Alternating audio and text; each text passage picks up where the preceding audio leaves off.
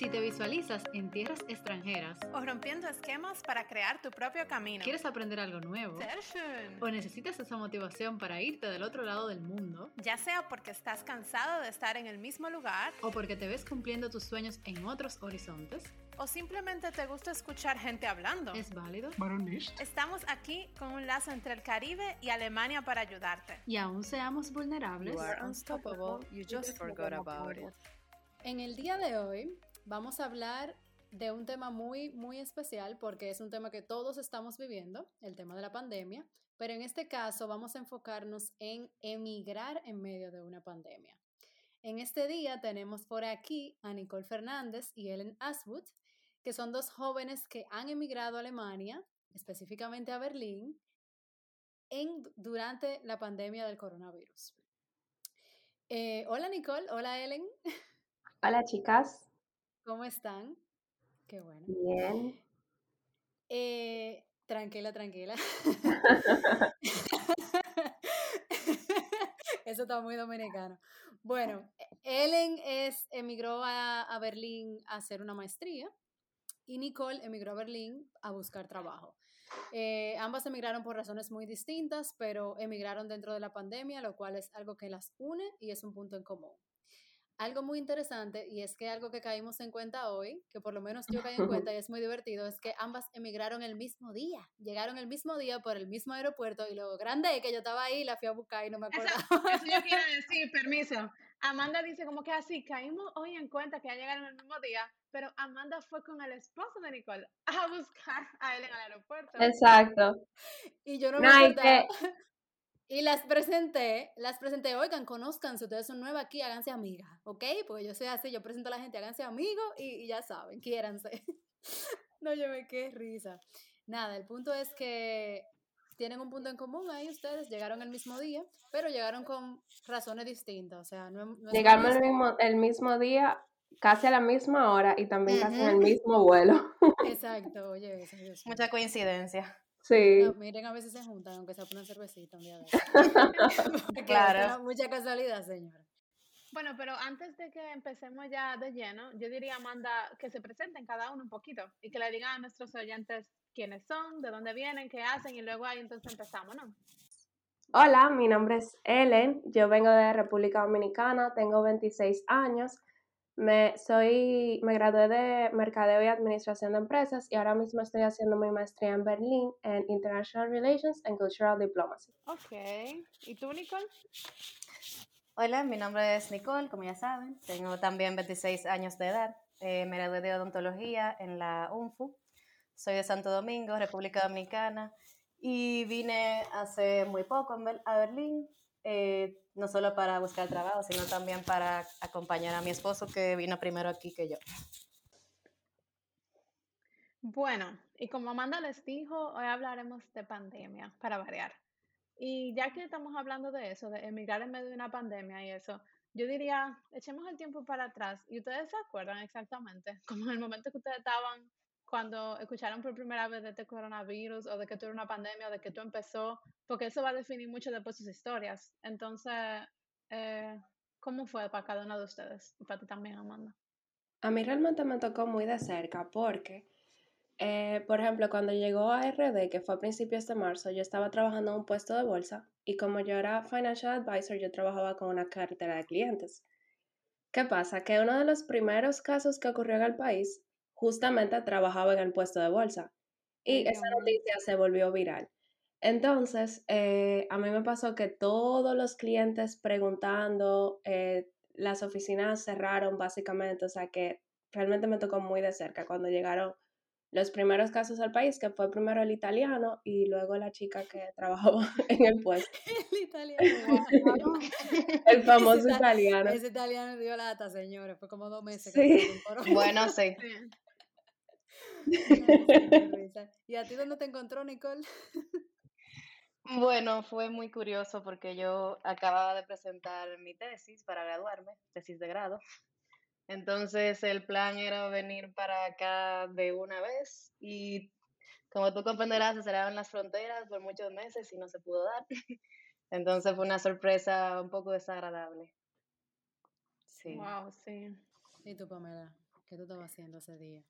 Bueno, en mi caso, muy curioso, señora, porque yo me acuerdo precisamente lo que yo estaba haciendo cuando yo escuché que habían 12 personas infectadas en China. Eso fue en diciembre incluso, no fue todavía en marzo ni nada. Yo estaba en casa de mi abuela y mi tía le llegó un mail y abre que, ay, ¿ustedes están oyendo? De que con un nuevo SARS virus ahí por un murciélago, ya van que dos infectados. Esos chinos sí tan locos. Algo así, fue lo que ella mencionó. Y eso fue Tiana, Eren. Y, como, y Sí. por eso uno nunca iba a pensar como que entonces se iba a desarrollar una pandemia literal. O sea, fue tan rápido. En diciembre habían 12 casos en China y ya en marzo era una pandemia. Entonces, sí, eh, fue demasiado. Sí, se eh, demasiado rápido. sí. ¿Y tú, Sí. Amanda? Bueno, yo realmente, yo estaba como muy envuelta en el, en el job hunting en ese momento, como buscando un trabajo, que yo no me acuerdo qué yo estaba haciendo el día que me enteré. Yo simplemente sé que un día yo dije, bueno, esto se está poniendo feo, yo voy a empezar a hacer mascarilla, porque aquí vamos a andar todo con mascarilla en la calle. Y yo me acuerdo que Lars me dijo que si yo me estaba volviendo loca, que quién ha dicho que en Europa van a poner mascarilla obligatoria. Y yo, Lars, tú a ver, tú tienes una mujer visionaria al lado de ti, eso es lo que tú crees. Y yo empecé a hacer mi homemade mascarilla, que lo pueden ver en mis stories, están ahí, eso no es mentira, eso es de verdad. Y, y nuestra primera compra en supermercado con mascarilla, adivina con cuáles mascarillas fueron. Fueron con la Con la que Amanda pidió. que- no, no, no, ni siquiera, eso fue otro cuento. Yo pedí una mascarilla de China que duraron un mes en llegar, gracias. Porque Wow. China. literalmente de China. Chica, esas mascarillas no, no son, no protegen, que no sé qué. Después era la mascarilla favorita de él, gracias. Se por todos lados. Pero mira, la primera, Hombres. pero ante- señora, pero toda risa. Si ustedes ven esas mascarillas que yo hice de que homemade, fueron con unos leggings que yo la hice. Ay, Dios mío. Qué Pero creativa. realmente hubo mucho, muchas en Instagram. Me salían a cada rato muchísimos anuncios de personas que empezaron a vender muchísimas mascarillas. Sí, mami Ujú, me dijo, también. pon un negocio, Amanda. Y yo, pero tú estás loca, una No, de hecho, mi abuela, mi abuela las empezó a hacer también. Ella no las vendía, pero nos las hacía a nosotros con tela vieja que ella tenía de florecita y Ajá. muchísimo diseño. Sí, la mamá y la abuelita de Lars y la tía hacen, ay Dios, no debo decir su nombre. La mamá, y la, mamá, la mamá y la tía de mi novio hacen mascarilla, o sea, hacían mascarilla, todavía la hacen así mismo, de telita chula, de Navidad, de Santa Claus, Qué chulo. toda la vaina. Pero sí, eso fue muy cómico. Y así me agarró a mí la pandemia haciendo mascarilla. Yo empecé, desde que yo me enteré, yo empecé a hacer mascarilla. Muy bien, muy Bueno, bien. visionaria. Una visionaria. Sí. Bueno, pero, pero entonces sabemos que Nicole vino en busca de su amor y de trabajo. Y, él vino a, bu- y él vino a buscar eh, A estudiar. maestría, sí, hacer su maestría, pero ambas de ustedes ya tenían sus planes como antes de que viniera la pandemia o, a o después de la pandemia ustedes decidieron, ah, quiero ir a estudiar afuera. O eso como que medio le dañó el plan y tuvieron que ver qué pasó, ustedes pensaban que no iban a venir. Como que cuenten un poquito cómo fue esa situación. Em, bueno, en mi caso, em, el plan estaba desde antes, porque eh, nos habíamos casado el año anterior en la pandemia. Entonces ya estaba como que la búsqueda de trabajo de su parte desde hacía un tiempito. O sea, los planes venían desde mucho antes de uno ni siquiera imaginarse eso. Y nada, la idea era que él se fuera primero y después fuera, y después fuera yo allá. Y también en ese lapso de tiempo yo ir buscando trabajo para que lo trabajemos y vivamos bien normal. Ok. En mi caso, eh, yo tenía ya varios años que yo, yo desde hace mucho yo quería, yo dije que yo quería hacer mi maestría fuera del país. Y yo quería realmente vivir un tiempo, o sea, sola, independiente. Y yo sentía que yo tenía tanto tiempo con ese sueño y con esa meta que cuando yo justamente empecé a aplicar a la universidad, ya el tema de la pandemia había empezado.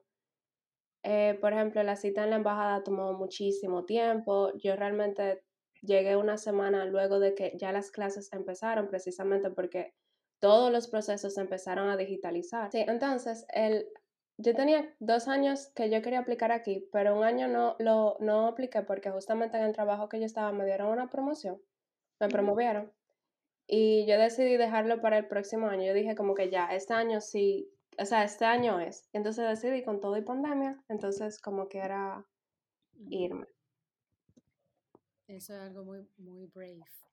Así lo veo yo desde mi punto de vista. O sea, yo sé que cuando uno tiene como... Yo le estaba diciendo a Pamela el otro día, creo que se lo he dicho varias veces, como que, wow, qué brave que tu prima vino en medio de una pandemia, porque en verdad, por ejemplo, Nicole vino, ya tenía a su esposo aquí, pero tú viniste, Ellen, o sea, sola, en medio de una pandemia, que nadie sabe lo que va a pasar, que nadie sabe, tú sabes. Sí, muy valiente, de verdad. Muy valiente, de verdad, o sea, honestamente. Yo no sé si yo me atrevería, pero también yo entiendo, cuando uno tiene una, una meta en la cabeza, yo que soy terca, yo entiendo también que uno dice, coño, no, yo quiero ir por ahí. O sea, es el camino, yo quiero cumplir esa meta y haya pandemia o no haya, vamos por ahí.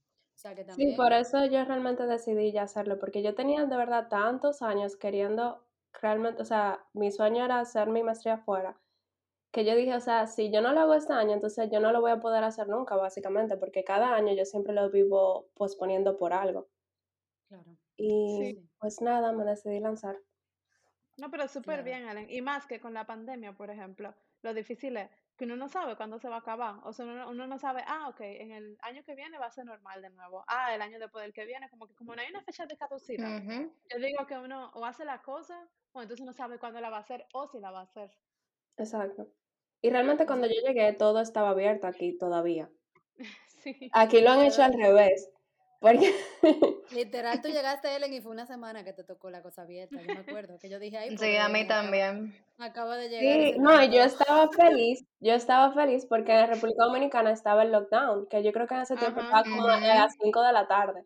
Sí, con toque de queda desde las 5 de la tarde. Exacto.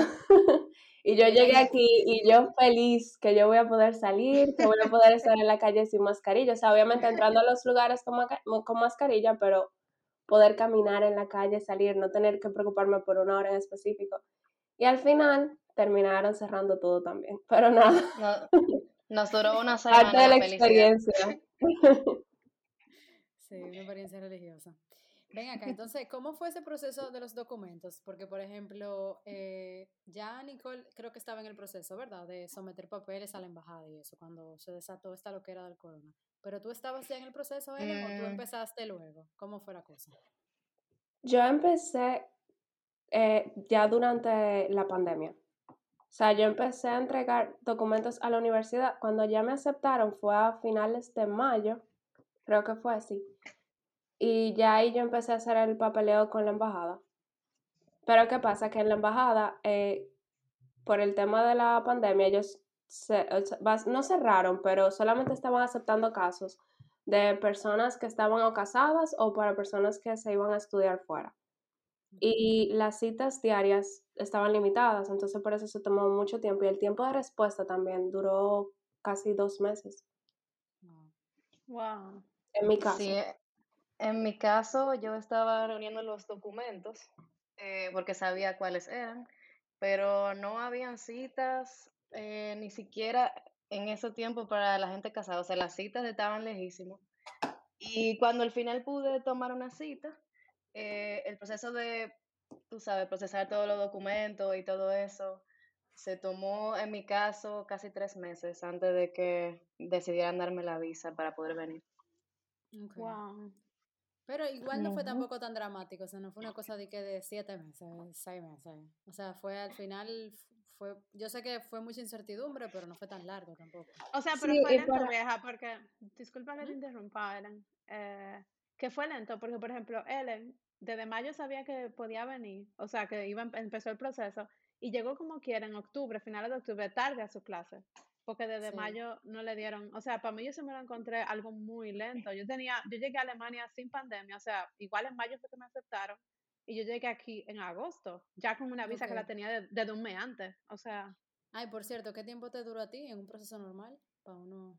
Dos meses, qué sé yo. Dos meses, ok. Por decir un número, pero sí, de mayo a julio yo tenía mi visa ya. Sí. Sí, a mí me pasó igual que Nicole, que no aparecían citas y las que aparecían eran muy lejos, entonces aparte de que eran lejos, yo también tenía que esperar el tema de que si me la aceptaban o no. Claro. Claro. Exacto. Es una incertidumbre que no le da. perdón, perdón. Ah, sorry. A mí también me pasó que yo tengo dos títulos, el de mercadeo y el de, administración. ¿Qué pasa? Que el de ellos, ellos tienen como una página en la embajada que dependiendo tu título y la universidad, ellos te dicen si estaba avalado en Alemania.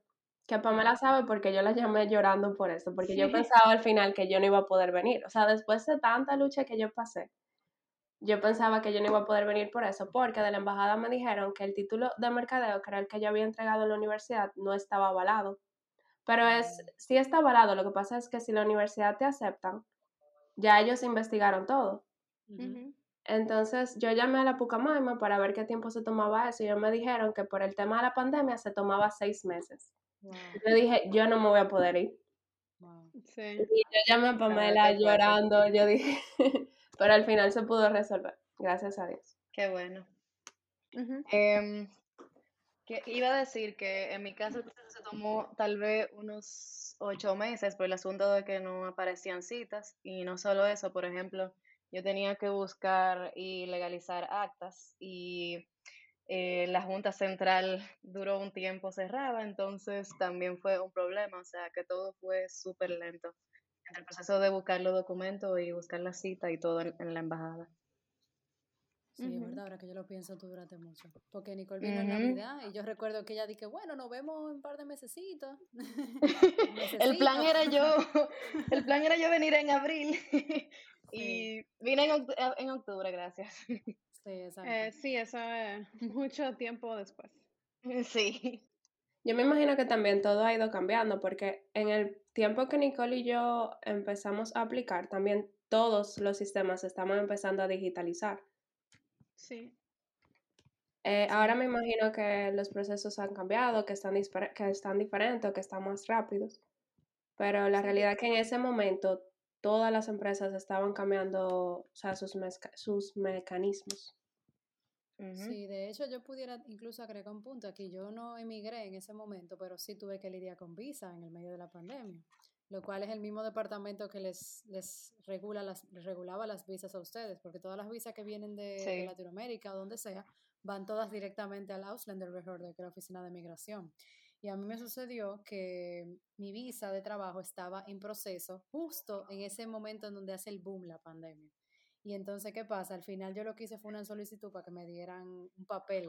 Y ahora eso es lo que están haciendo ahora. La gente le, cuando están trabajando aquí o algo, están dando papeles en vez de tener que ponerte el sticker en, el pasaporte. O sea, ellos están simplificando la vida, básicamente. Yo no sé cómo funciona ya cuando tú vienes del extranjero, pero dando un ejemplo de que los procesos han cambiado. Nada. Eh, nada, señor, y cuando ustedes llegaron aquí, o sea, eh, ¿Berlín fue lo que ustedes esperaban? ¿O Alemania fue lo que ustedes esperaban? Porque no es lo mismo llegar a Alemania en un tiempo normal que llegar ahora, en medio de la pandemia. Eh, bueno, en mi caso, yo había venido unos meses antes, dígase diciembre del 2019. Sí, fue muy bonito en ese tiempo porque se podía salir a los Christmas markets y todo. Pero ya yo venía para acá eh, en medio de la pandemia con una idea de lo que iba a hacer porque en República Dominicana estábamos de hecho mucho peor que aquí porque aquí no había ni toque de queda ni nada de eso. Allá sí, o sea, allá si te encontraban en la calle lo del toque de queda te podías ir preso. Entonces eh, yo de hecho lo vi mejor estar aquí que allá. Sí, exacto. ¿Y tú? Bueno, en mi caso, yo también. Porque realmente el lockdown en RD a mí literalmente me estaba volviendo loca. Pero... o sea, te llegaron ya aquí medio loca ya después de ese toque de sí. No, es que realmente, señores, ese lockdown puede afectar la salud mental de las personas.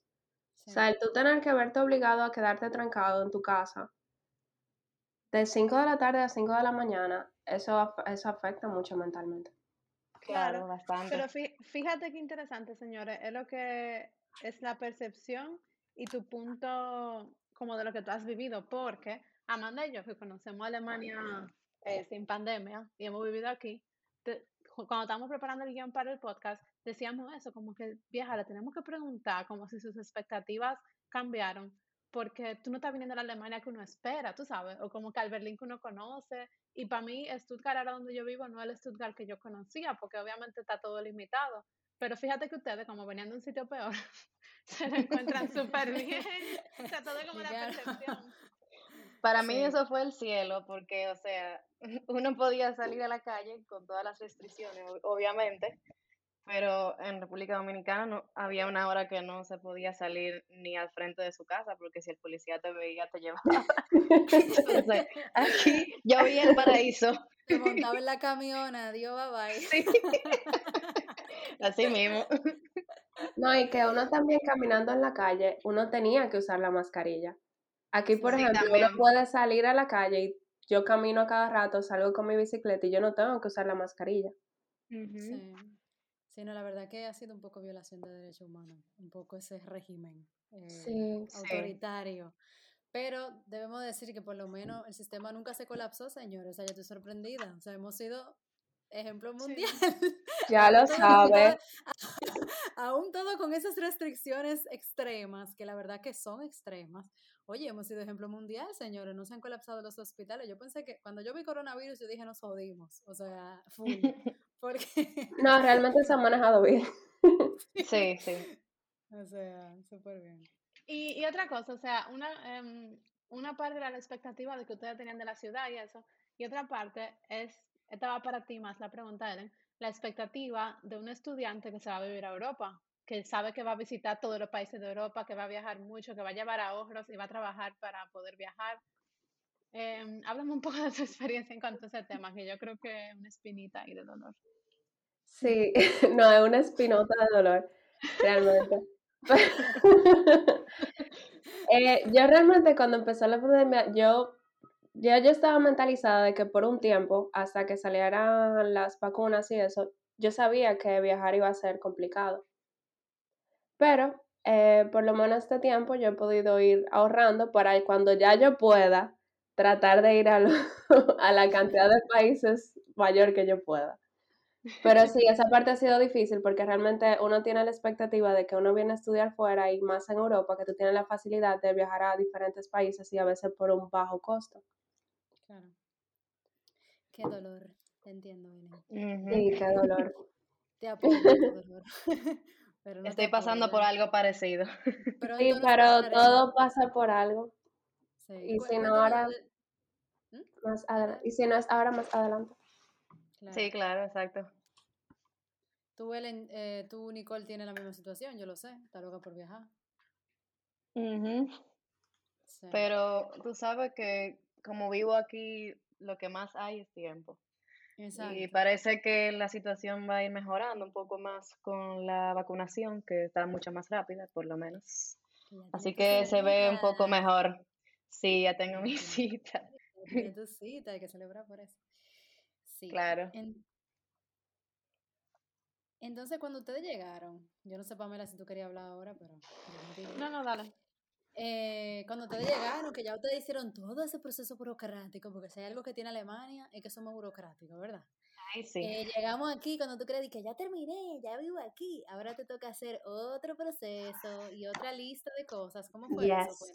¿Se frustraron? ¿Se quillaron? Cuéntanos un poquito. Bueno, ok. Em, en mi casa yo tenía, como quien dice, una idea, porque como mi esposo ya estaba aquí, eh, ya él había pasado por esos procesos y creo que un poco más fácil porque al él venir con un contrato de trabajo, la compañía lo ayudaba a hacer toda esa cosa burocrática. Em, por ejemplo, en el Anmeldung o el registro, em, eh, en mi caso tuve que llevar muchísimos documentos porque como estoy casada tenía que llevar la traducción de la, del acto de matrimonio, el acto de del nacimiento con su traducción al alemán, y todos esos documentos, pero ya yo venía con todo eso de República Dominicana. Em, mi única frustración era con las citas, por ejemplo, para hacer ese procedimiento, que como estábamos en medio de la pandemia, las citas estaban lejísimos y tuve que esperar eh, casi un mes y algo para poderlo hacer cuando las reglas generales es que tú lo hagas entre los 15 días que tú vengan para acá. Pero no importa, parece que estaba más comprensible con eso de la pandemia y a mí no me dijeron nada, por lo menos cuando yo fui. No te apures, que yo llegué pandemia y lo hice como a los dos meses. Yo iba a decir eso. No, yo iba a decir eso, dándole, dándole mal ejemplo a los oyentes, pero no para mal acostumbrarnos. Pero la regla dice, la regla dice que tiene que ser antes de las dos semanas. Ajá, en la primera dos semanas y que si no te ponen multa, pero yo también, que me he mudado bastante, muchas veces lo he hecho en las primeras dos semanas y a nadie le importa, honestamente. O sea, eso es como para que la gente lo haga, porque si no, tal vez se queda Sí, me he dado cuenta. Bueno, en mi caso, como yo llegué, yo no sabía eso.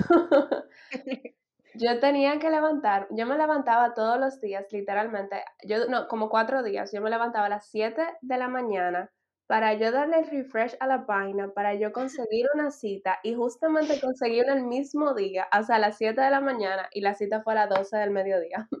Wow, yo fui huyendo para allá. Claro, porque ya yo había leído que yo lo tenía que hacer antes de las dos semanas y yo dije, ay, mi madre, yo tengo justamente dos semanas. Entonces, O si no me meten presa. ya No, lo muchacha, sabes. yo lo hice ca- casi como el mes y algo de llegar. No. A mí no me dijeron nada. Bueno, Claro, estaba preocupada. Pero también- A mí me ha encantado Alemania, la verdad, pero eso, ese proceso burocrático es algo que yo realmente no me acostumbro todavía. Porque, por ejemplo, también me ha pasado con el seguro, mi seguro de salud, que hay un número que si tú quieres trabajar en, el- en, en Alemania, ellos te lo solicitan. ¿Qué pasa? Que yo llamo al seguro porque de una empresa me lo estaban solicitando. Y cuando yo llamo, ellos me dicen que yo, teni- eh, cuando buscan mi nombre, me dicen que no me lo pueden dar por ahí, que me lo tienen que enviar por post.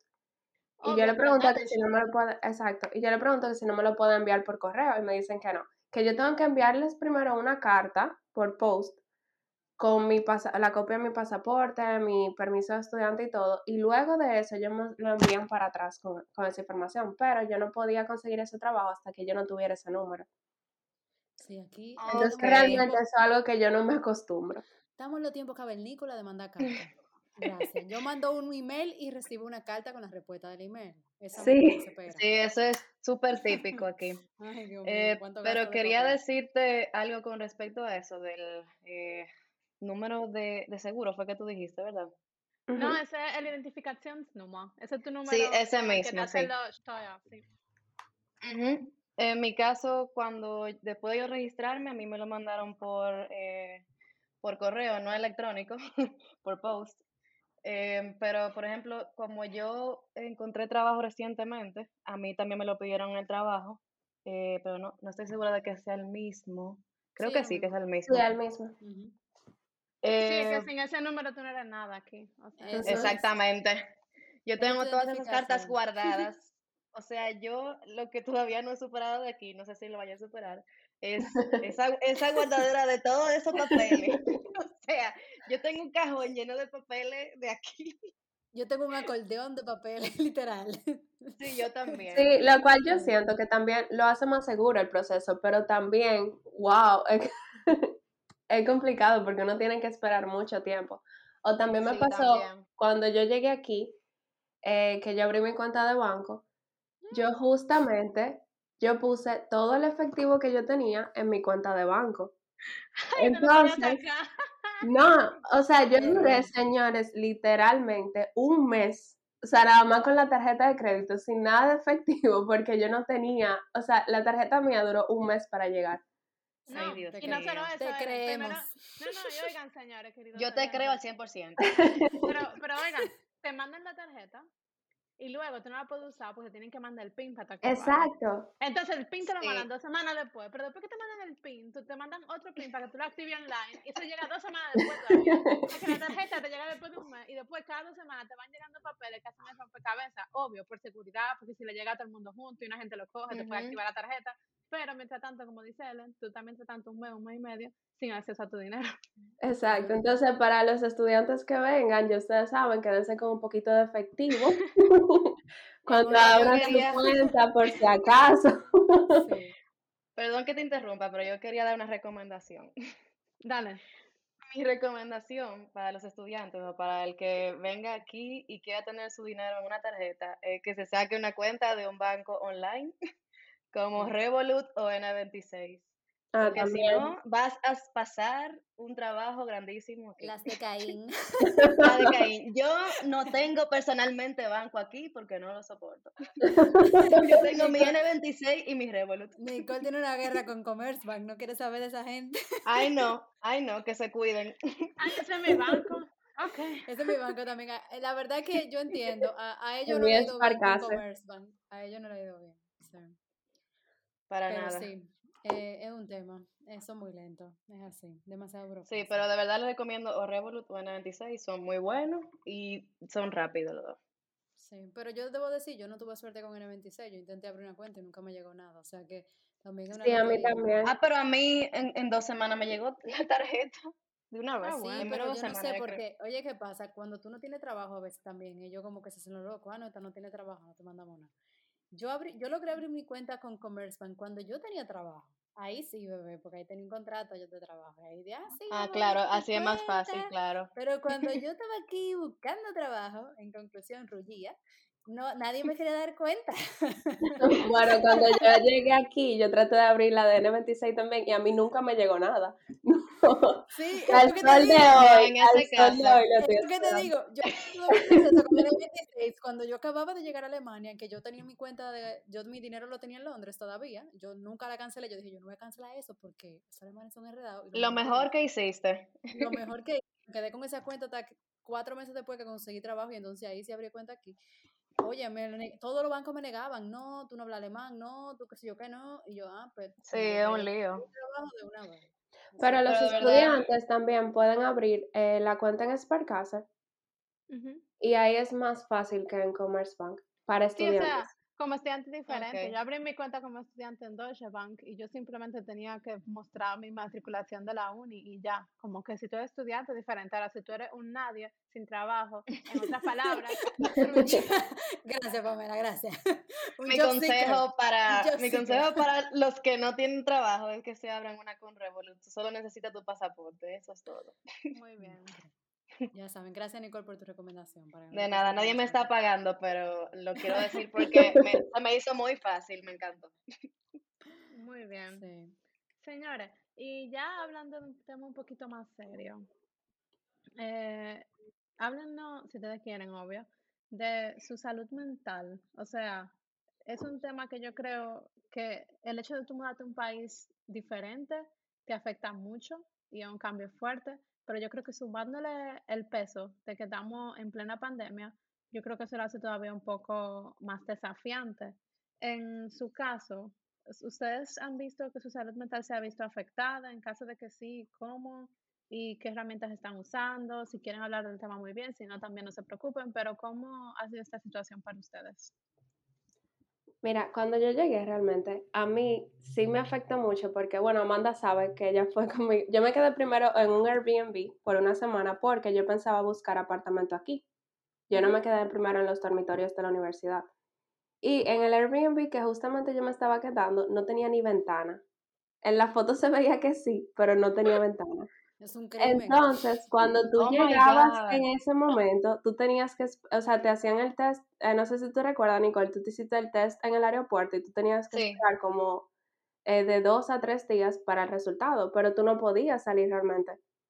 Entonces, que yo me tuve que quedar sola en ese Airbnb por esos tres días esperando el resultado para yo poder salir realmente. Y realmente eso me afectó bastante. Wow. Y yo realmente tuve hasta que hacer una cita con mi terapeuta en República Dominicana y yo de poder desahogarme con ella porque realmente eso sí me afectó mucho mi salud mental, pero ya luego de eso yo me decidí mudar a los dormitorios y como había muchos estudiantes internacionales que básicamente todos estábamos solos, ahí formamos literalmente una pequeña familia y ya con la compañía de ellos, o sea, mi duelo migratorio duró básicamente dos semanas.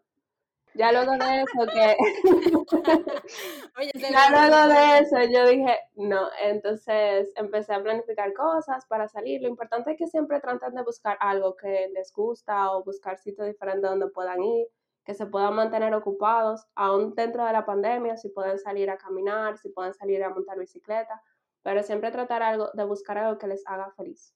Bueno, en mi caso, eh, voy a hablar de los dos países, porque también en República Dominicana fue difícil, eh, con eso de no poder salir ni siquiera a la esquina a coger un poco de aire ni nada. Eh, en mi caso, yo lo manejé allá haciendo muchísimo ejercicio, o sea, desde que yo me levantaba era a hacer ejercicio y eso, en verdad, me ayudaba mucho. En mi casa yo tenía caminadora y todo eso, o sea que hacía ejercicio todos los días y eso en verdad yo se lo recomendaría a cualquiera que lo intente porque ayuda mucho. Y por ejemplo, cuando llegué aquí, no, no fue, fue, mejor, pero también fue difícil porque, tú sabes, uno llega en pandemia y casi en invierno. Em, en Alemania en esos meses no hay mucho sol, que digamos. Y aunque mucha gente no lo crea, aunque sea tú ver un poco el sol, eh, realmente ayuda mucho a, en el ánimo. Y en mi caso lo que yo hice aquí eh, fue buscar en verdad una terapeuta para desahogarse y eso, y en verdad me ha ayudado mucho.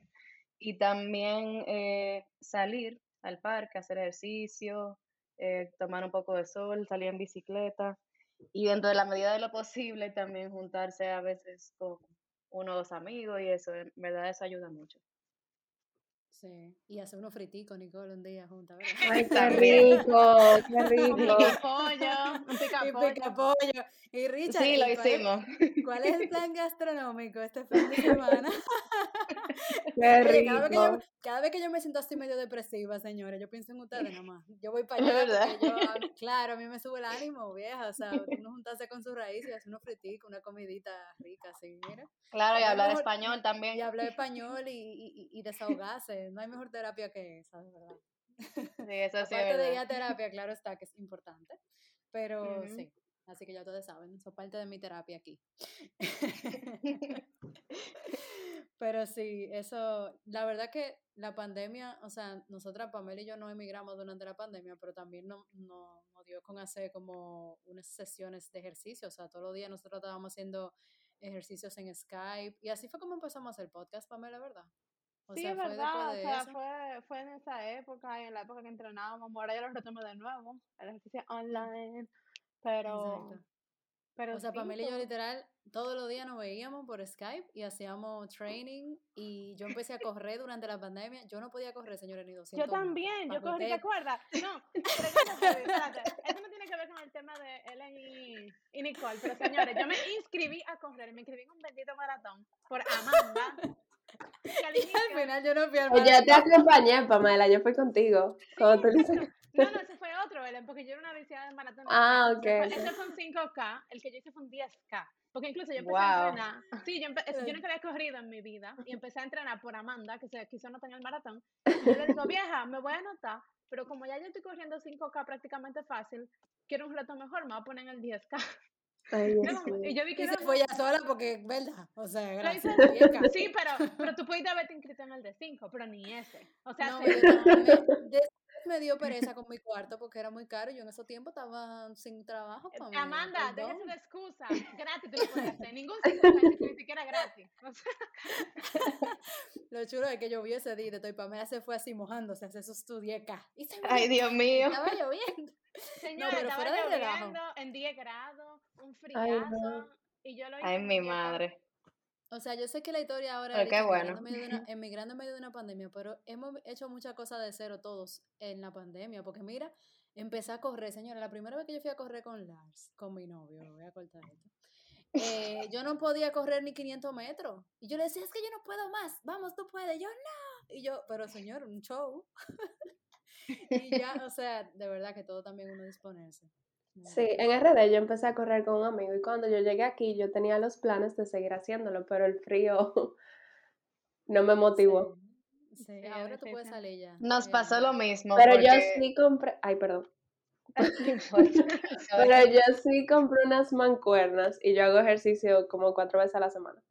Muy ah, bien. Pues bueno, ayúdame ahí porque yo me he desmotivado últimamente. Bueno, estamos en Berlín, tú puedes venir a hacer ejercicio conmigo. cierto, cierto. Exacto. Exacto. Sí, ojalá viviéramos más cerca porque así pudiéramos hacer una rutina, tú sabes. Pero bueno, quién sabe, a lo mejor la vida nos junte más cerca. Puede ser. pronto. Crucen los dedos por mí. Dedos cruzados.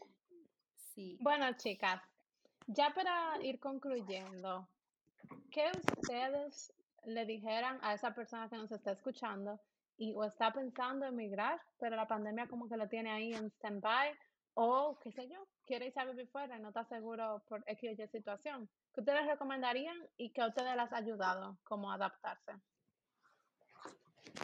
Qué pregunta. bueno, Nicole. Dale ahí. Ok. Dale Mete Bueno. mano, Nicole. Eh, yo le recomendaría em, que trate de ser valiente. eh, lo primero, que el mundo no se va a acabar aunque parezca que se esté acabando. Y que obviamente todo, a todos eh, nos pueden afectar las cosas y que si necesitan buscar ayuda, que no duden en buscar ayuda, que eso es algo normal y muchas veces necesario. Y que si se van a mudar a un país en el que no saben el idioma, que traten de aprenderlo. Eso es- Sí. son los mejores consejos que les puedo dar. Sí. A mi caso yo le dijera que si realmente lo sienten en su corazón, que le den para allá, que no tengan miedo, igual que lo que dice Nicole de buscar ayuda. El tema de la terapia, señor, yo siempre se lo digo a todos mis amigos que están pasando por una situación, algún familiar. El, si tú buscas ayuda no significa que tú seas loco, sino realmente yo digo que y yo ir a terapia ha sido lo que más me ha cambiado la vida y de lo que me ha ayudado a tomar mejores decisiones. Entonces, no se sientan mal si algún día necesitan hablar con otra persona. Y nada, que siempre traten de buscar eh, o hacer cosas que les gustan o tratar de motivarse buscando sitios diferentes donde puedan ir. Que si les gusta montar bicicleta, por ejemplo, Pamela sabe que comprar una bicicleta aquí en Alemania es súper económico. Sí. La mía, señores, cuento. La mía fue gratis. O sea que nada es imposible si les gusta montar bicicleta, si pueden salir a caminar todavía, hay muchísimos parques, hay muchísimas cosas que se pueden hacer. O sea que siempre traten de, de mo- mantenerse motivados.